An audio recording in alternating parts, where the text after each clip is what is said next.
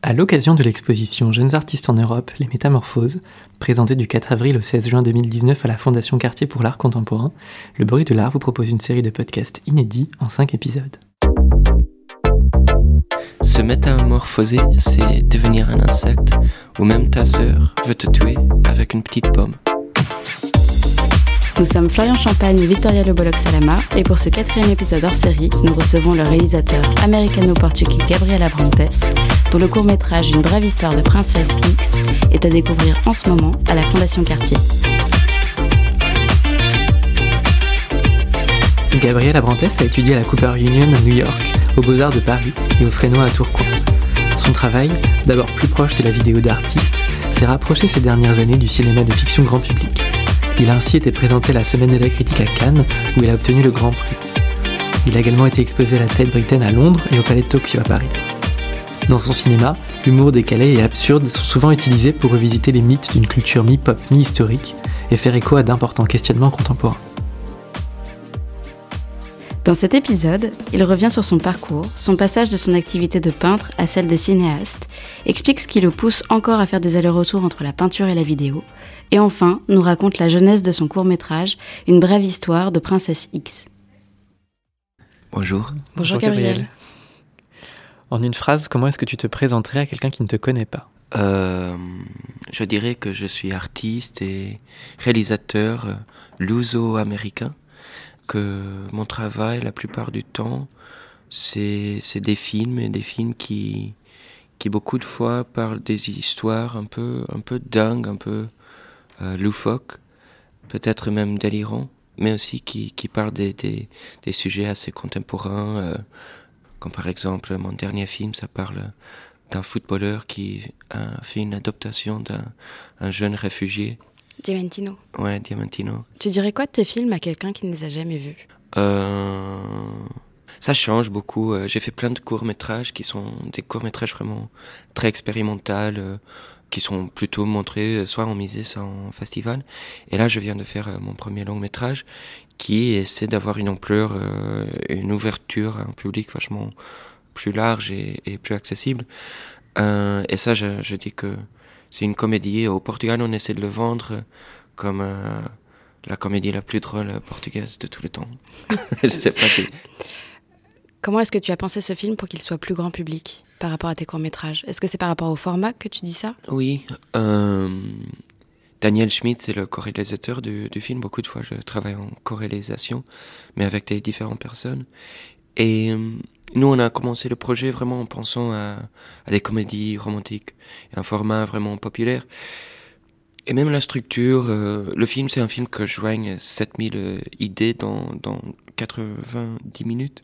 Et alors, on a aussi pris des références de, de des contes faits ou des structures narratives assez simples, rudimentaires, même euh, contes faits, genre euh, les sœurs de Cinderella qui sont hyper méchantes. Et euh, le film, il parle de ce footballeur hyper riche et il y a deux sœurs qui sont très méchantes. Et c'est vraiment essayer de réduire quelques des éléments narratifs au le plus simple pour qu'on puisse mettre toute la folie euh, partout dans les petites, petites trous à côté. Et tu as eu des retours positif dans ce sens-là, ou des gens qui connaissent pas forcément le cinéma d'auteur ont pu te dire que... Oui, au, dès du début, le film a été une expérience hyper longue et hyper compliquée. C'est, je pense que c'est assez souvent au premier long métrage que c'est assez compliqué. Et on était en montage pour 12 mois, Daniel et moi. Enfin, on perdait un peu l'espoir. Après, on est rentré à, Cannes en, compétition à la semaine de la critique. Et on était déjà surpris. Après, les premières deux critiques étaient Variety et Hollywood Reporter, qui sont des revues euh, du marché hollywoodien, qui parlent plutôt de Marvel, euh, des films Marvel, de super-héros, je sais pas quoi. Et nous, on avait des petits trucs qui sortaient quelquefois rares au cahier ou je sais pas quoi. Jamais dans des trucs comme ça. Et alors on était assez choqués par une réponse positive d'un lieu qui habituellement rejette notre genre de cinéma. Et la semaine, elle fait un truc assez drôle où ils montrent euh, leur film pendant le festival hors Cannes pour un public euh, assez âgé. Et alors c'est un, une salle de 300 personnes, je pense que la plupart plus de 65 ans. Et c'était fou, et c'était dingue pour le film, alors ça c'était très beau aussi. Et au Portugal maintenant, on va voir Aujourd'hui, tu habites à Lisbonne, mais tu es né en Caroline du Nord aux États-Unis. Tu as fait tes études aux États-Unis puis en France. Est-ce que les pays dans lesquels tu as grandi et vécu t'ont inspiré dans ta pratique? Oui, euh, ma famille est portugaise. Je suis né à Caroline du Nord, mais j'ai presque jamais vécu là-bas. J'ai parti avec deux mois euh, après deux mois. Et je suis allé au Portugal jusqu'à 4 ans, après Bruxelles jusqu'à 7 ans. Et après, j'ai agrandi la plupart de ma vie, ma jeunesse, aux États-Unis, à Washington DC. Après, j'ai fait l'école à, New York, à Cooper Union. C'est une petite école d'art plastique. Et après l'école, j'ai revenu au Portugal euh, euh, pour essayer de faire un film et j'ai un peu resté. Et je pense, oui, ça a beaucoup influencé ma jeunesse d'arriver aux États-Unis un peu comme un immigrant portugais, européen. toujours quand tu es immigrant dans, dans, soit en France, soit au Portugal, il y a une, une condition de, de rejet par l'autre que se fait évident. Et ça a beaucoup formé euh, ma manière de penser. Mais je pense que mon, mon agrandissement, si on entre guillemets, euh, si on peut dire ça, euh, culturel aux États-Unis a beaucoup influencé, spécialement ma relation à la culture pop. Je pense qu'au Portugal, il y a, par exemple, beaucoup des, cinéastes ou artistes, ils ont eu moins un lien avec ça, parce qu'au Portugal, les arts plastiques, c'est vraiment, comme en France, un lieu sacré en termes de financement, en termes de budget du gouvernement. Aux États-Unis, euh, euh, ça n'existe pas, simplement. Et alors, euh, c'était un jeune artiste, un jeune peintre ou, un jeune cinéaste est en train de essayer de compétir au même niveau de attention, de, chemin de, financement que Beyoncé ou, Orange is the New Black ou Stranger Things, c'est vraiment au même niveau. Et je pense que c'est la raison que des artistes comme euh, Andy Warhol et tout le mouvement pop a vraiment. Euh, c'était, dans mon opinion, le premier vraiment mouvement euh, d'art plastique américain. Et après, beaucoup de mes films parlent beaucoup de, du Portugal et aussi des questions de nationalité, d'être un peu déraciné. L'idée de que les frontières nationales sont des construits artificiels et que, et que elles sont des, des comment qu'on dit, utiles pour euh, manipuler des, des, des, systèmes de pouvoir et économiques ou de vraiment euh, formuler un fanaticisme artificiel pour euh, créer une énergie nationaliste. Et moi, j'étais toujours un peu dehors ça. Euh, j'ai jamais compris aux États-Unis pourquoi j'étais pas vraiment considéré comme américain. Au Portugal, pareil. Et alors, je pense que ça a beaucoup influencé quand je parle de, de les questions de nationalité. Ou... Mais du coup, tu te sens de quelle nationalité, toi? Euh, Pas vraiment euh, d'une ou de l'autre. En termes culturels, vraiment euh, assez international. Après, je sais pas, ouais, c'est clair que ma famille est portugaise, je parle portugais. Beaucoup de mes films se passent au Portugal, on parle de la histoire euh, politique spécifiquement du Portugal. Alors, il y a ça, mais il y a aussi les États-Unis et un peu des autres choses. Je pense qu'on est tous un peu euh, une mélange. Tu as étudié à la Cooper Union à New York, puis à l'École nationale des beaux-arts de Paris. Et à ce moment-là, tu t'exerçais principalement à la peinture. Ensuite, tu rentres à l'école du Frénois à Tourcoing. C'est ce qui te lance dans la réalisation. Qu'est-ce qui t'a donné l'envie et l'élan de te lancer dans l'art vidéo et le cinéma? Euh, C'était un peu plus tôt que le Frénois. C'est à Cooper Union, l'école où j'étudiais à New York. L'école, c'est hyper intéressant. Je pense que je serais. Euh, mon travail serait très différent si je j'aurais pas étudié là-bas. Que c'est une école que moi j'étais vraiment euh, un peintre obsédé euh, pendant le lycée et j'avais beaucoup de talent technique. Euh, réaliste pour peintre, faire des peintures des figures hyper réalistes, je sais pas quoi. Et un peu ça ce que l'école, la pédagogie de l'école fait quand tu arrives, c'est de casser un, un, peu cette habitude et il valorise vachement plus euh, un discours artistique, une idée artistique, plutôt que une virtuosité technique. Et alors, il valorise aussi beaucoup l'interdisciplinarité, si on peut, euh, si c'est comme ça qu'on dit. C'est que, ouais, tu fasses pas que de la peinture, tu fais un peu de tout et c'est le discours qui, qui compte. Et j'ai commencé à faire des, des, cours de vidéo. Et après la dernière année euh, de l'école, en 2006, j'ai fait des, des cours d'histoire du cinéma avec Jim Hoberman. Et Hoberman, il montrait euh, des films d'Hollywood de Spielberg à côté de Andy Warhol ou Kenneth Anger ou Godard ou Pasolini ou Dreyer. Vraiment, toute l'histoire était vraiment mélangée. Et aussi un truc très très beau que c'était... Euh, lui, il était obsédé comme euh, le cinéma, c'était vraiment presque une expression du subconscient collectif, euh, une idée jungienne, je sais pas quoi, et que c'était pas que seulement la réflexion de l'identité culturelle américaine, mais euh, ça formait, euh, que le cinéma a grandi avec les États-Unis, et ça a un peu fabriqué l'identité américaine en même temps que, que les États-Unis euh, se développaient un peu comme un, super pouvoir international. Et, ça m'a beaucoup inspiré le pouvoir que, suggérait du cinéma. L'école est beaucoup liée à la critique institutionnelle et alors, hmm, toute l'école me faisait beaucoup questionner euh, la peinture, euh, le lieu de la peinture dans, dans, dans la culture plus générale. Si c'était qu'une forme d'élite, que pour vendre très cher, euh, que pour euh, le 1% euh, qui va mettre dans son appart de luxe, etc. Et si moi je voulais participer dans...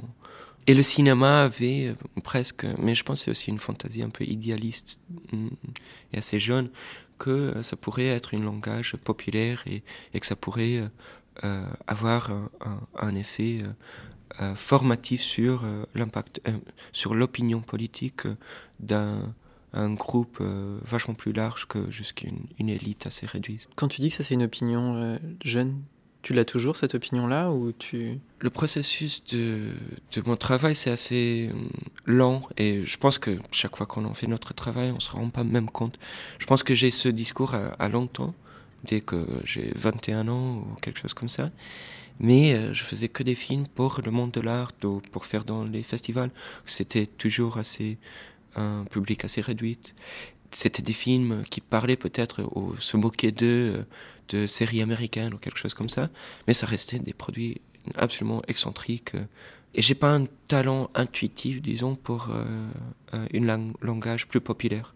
Mais bon, je pense que Diamantino, les films comme le film qui est dans l'expo Princess X, sont les premiers films qui commencent à être dans un langage qui est vraiment assez accessible et moins excentrique en termes de pas d'histoire parce que les histoires et ça c'était un peu le but comment est-ce que j'arrive à injecter des histoires ou des concepts ou des discours assez perturbants ou, disruptifs, si on peut dire. Perturbant, je pense c'est incorrect.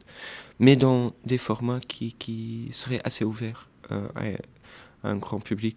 Princess X, je pense, c'est même plus réussi que, que Diamantino. Le film qui est dans l'expo, euh, c'est vraiment un film qui, qui beaucoup, beaucoup de gens euh, a un accès direct. C'est un film très facile de rentrer dedans.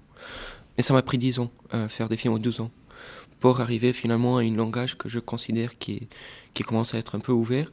Mais en même temps, je pense que euh, je commence à perdre l'opinion que je veux faire ça. Alors ça prend 10 ans, une décade pour arriver à, peut-être faire quelque chose qui marche pour ton but de 21 ans. Mais tes intérêts changent. Et tu sais ce que tu voudrais faire aujourd'hui?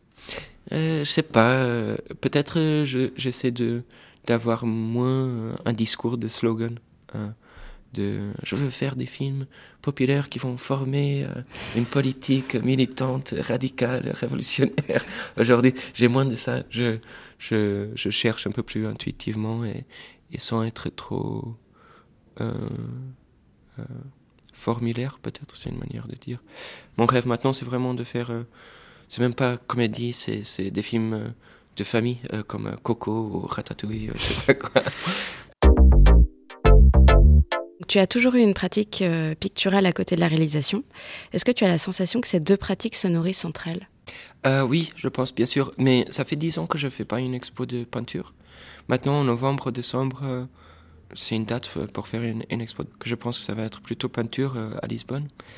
Euh, je fais des, des, petites choses au long des dernières dix ans, euh, mais c'est plutôt des cadeaux, etc. Mmh, c'est pas une, une, pratique très sérieuse. Est-ce que parfois tu as l'impression que l'idée d'un film te vient parce que tu es en train de peindre ou Oui, oh, des peintres. Et le début de Diamantino, par exemple, ça parle de, de, de Michel-Ange et le football euh, comme la nouvelle euh, forme artistique euh, et que Diamantino, le joueur de foot, c'est le nouveau euh, Michel-Ange. Alors il y a toujours un lien dans beaucoup des films, mais après, euh, dans cette expo, A Brief History of Princess X, c'est autour d'une sculpture de, de Brancusi. J'ai fait un film au début, Olympia 1 et 2, qui, qui parle de Olympia de Manet. alors l'histoire d'art a toujours une énorme présence dans mes films. Et après, même visuellement, je pense que beaucoup de mes idées viennent, sont inspirées euh, dans, des peintures. Il y a, dans Diamantino, il y a un moment où le joueur joue avec euh, des énormes chiens euh, dans un monde avec des nuages roses.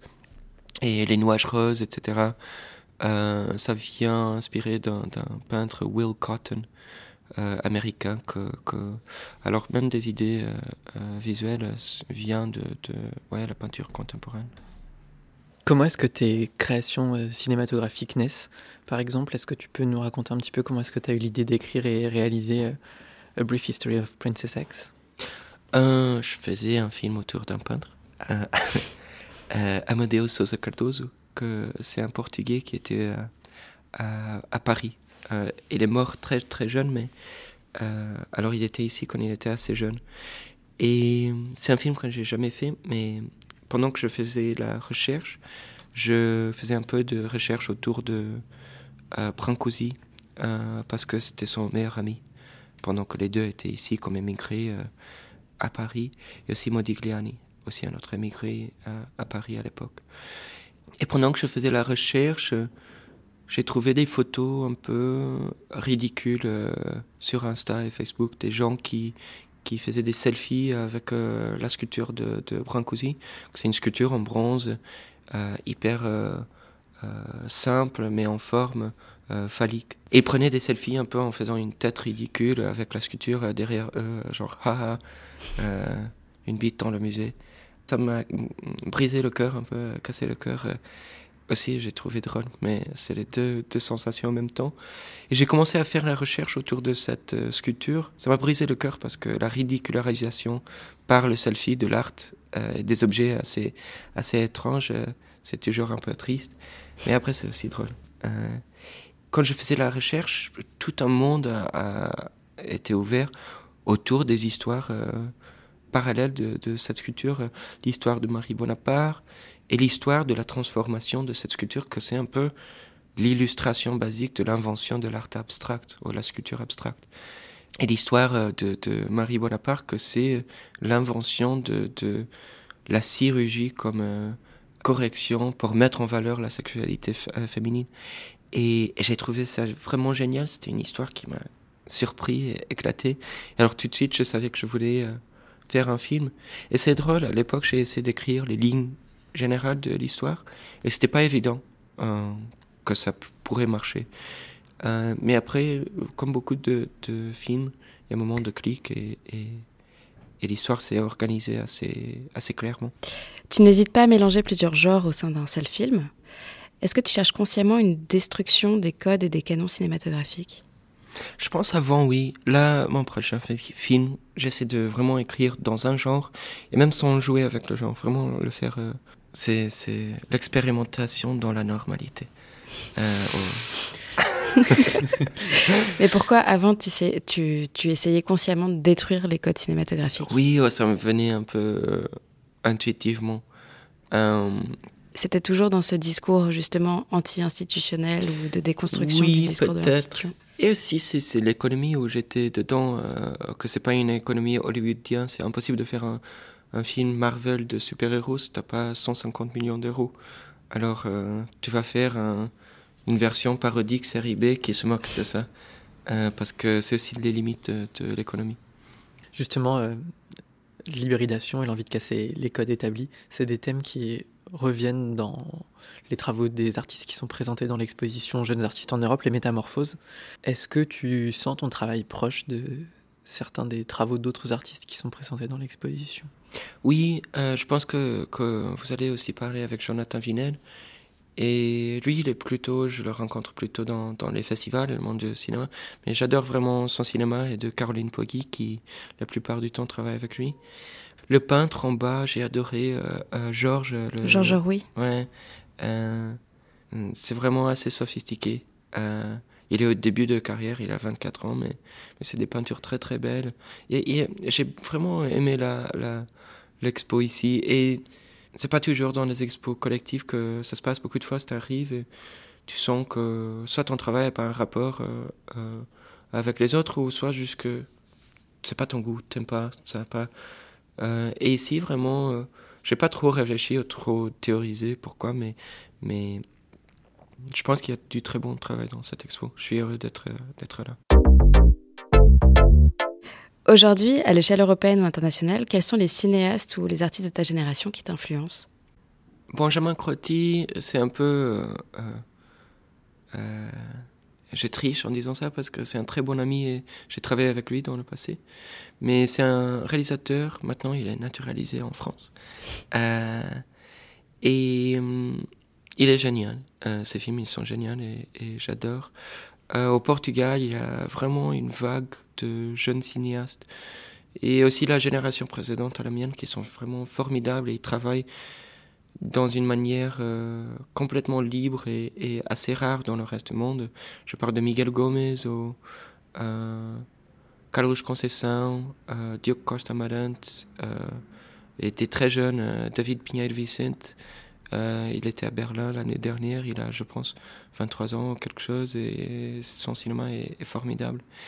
Et et des artistes. Euh, euh, Est-ce qu'il y a d'autres formes d'art qui peuvent t'inspirer, comme la littérature ou la musique? Oui, la littérature, mais euh, tant la littérature comme, comme la peinture que, que, me vient direct à ma tête, je trouve plutôt aux États-Unis, mais c'est pas par hasard. Mais il y a des peintres comme Avery Singer que a des liens peut-être avec euh, Georges qu'on parlait, qui fait une, une, peinture vraiment très très spéciale. Otala Madani, c'est aussi une peintre euh, incroyable. Et des auteurs comme euh, Otessa que c'est un jeune talent euh, américain. Et ses livres sont géniaux aussi. Ici, peut-être il y a une théoricienne que j'adore. je ne sais pas si elle est irlandaise ou, anglaise mais Angela Nagel, elle a écrit un livre qui s'appelle Kill All Normies, que c'est une phrase qu'on utilise beaucoup, euh, beaucoup utilisée sur l'internet par les trolls de, de 4chan ou euh, Reddit, euh, de, de, des, groupes de incels qui veulent tuer les Stacy et les euh, c'est Chad, les Stacy Chad, il veut tuer. Et euh, je dis en rigolant parce que c'est un langage assez ridicule, mais après c'est assez réel euh, quand ça existe vraiment des gens qui vont tuer les autres. Elle a écrit ce livre, elle parle comment est-ce que le discours transgressif a complètement basculé des années 60 euh, d'un discours qui était utilisé comme une arme de, de, gauche à un discours qui est militarisé par une, euh, par une droite radicale. Alors on a des auteurs comme Pasolini, Kenneth Anger, euh, Godard qui utilisent la transgression, le choc pour euh, euh, scandaliser un, pouvoir de droite plus institutionnalisé ou le regard bourgeois ou même. Et aujourd'hui on a un flip et tout d'un coup tu as toute une bande d'extrême droite qui utilise un langage de transgression, d'agression et de choc pour euh, euh, scandaliser une gauche qui est euh, assez censuratrice et le langage de censure qui venait plutôt de la droite avant, du Reagan, des droits de la bonne famille, du anti-homosexualité aux États-Unis de l'époque de Reagan. Et maintenant, ça c'est à la gauche qui veut censurer et une utilisation de la langage, que ça doit être un langage absolument correct, politiquement correct, etc. Et le livre de Nagel, elle explique comme un, elle fait pas un jugement de valeur si c'est bien ou non. Et c'est vraiment, elle a mis en mots euh, quelque chose que moi je sentais, que je me sentais assez, euh, comment est-ce qu'on dit, inconfortable parce que beaucoup de fois, mais mon travail, il, il travaille dans la transgression. Et tout d'un coup, je, je, je, sentais que ce travail était, euh, pour utiliser un mot un peu à l'amour, euh, problématique. Et ce livre, il parle de ça, je pense, d'une manière très très intéressante. Alors si quelqu'un européen qui m'inspire beaucoup euh, en littérature, c'est elle. Dans ta carrière professionnelle, quelle est la critique qui t'a le plus touché? Euh, je parle beaucoup de ce truc-là de, de Cannes après la première, quand Variety et Hollywood Reporter a dit bien du film. Et c'était une grande surprise de voir euh, ouais, ces magazines un peu du, du industrie qui, qui disaient bien de mon film. Mais je pense que les, critiques qui me touchent les plus, euh, c'est un peu toujours de ma mère, qui sont jamais positifs. Peut-être c'est pour ça. Elles sont constructives pour toi? Je sais pas je dois, je dois faire la psychanalyse pour voir. Elle aime jamais tes films? Elle est toujours assez critique. Elle aime bien euh, le film qui est ici dans cette expo. Gabriel, merci de t'être raconté et d'avoir fait entendre ta voix au milieu du bruit. Une brève histoire de Princesse X est à voir à la Fondation Cartier du 4 avril au 16 juin 2019 dans l'exposition Jeunes artistes en Europe, Les Métamorphoses. Si vous voulez soutenir le bruit de l'art, n'oubliez pas de mettre des petites étoiles et des commentaires sur Apple Podcast. Merci également à celle et à celui qui a pris du temps pour partager ce moment avec nous. Nous revenons bientôt. D'ici là, pour ne rien rater, retrouvez l'actualité du bruit de l'art sur Instagram et Facebook et sur notre site lebruitdelart.fr.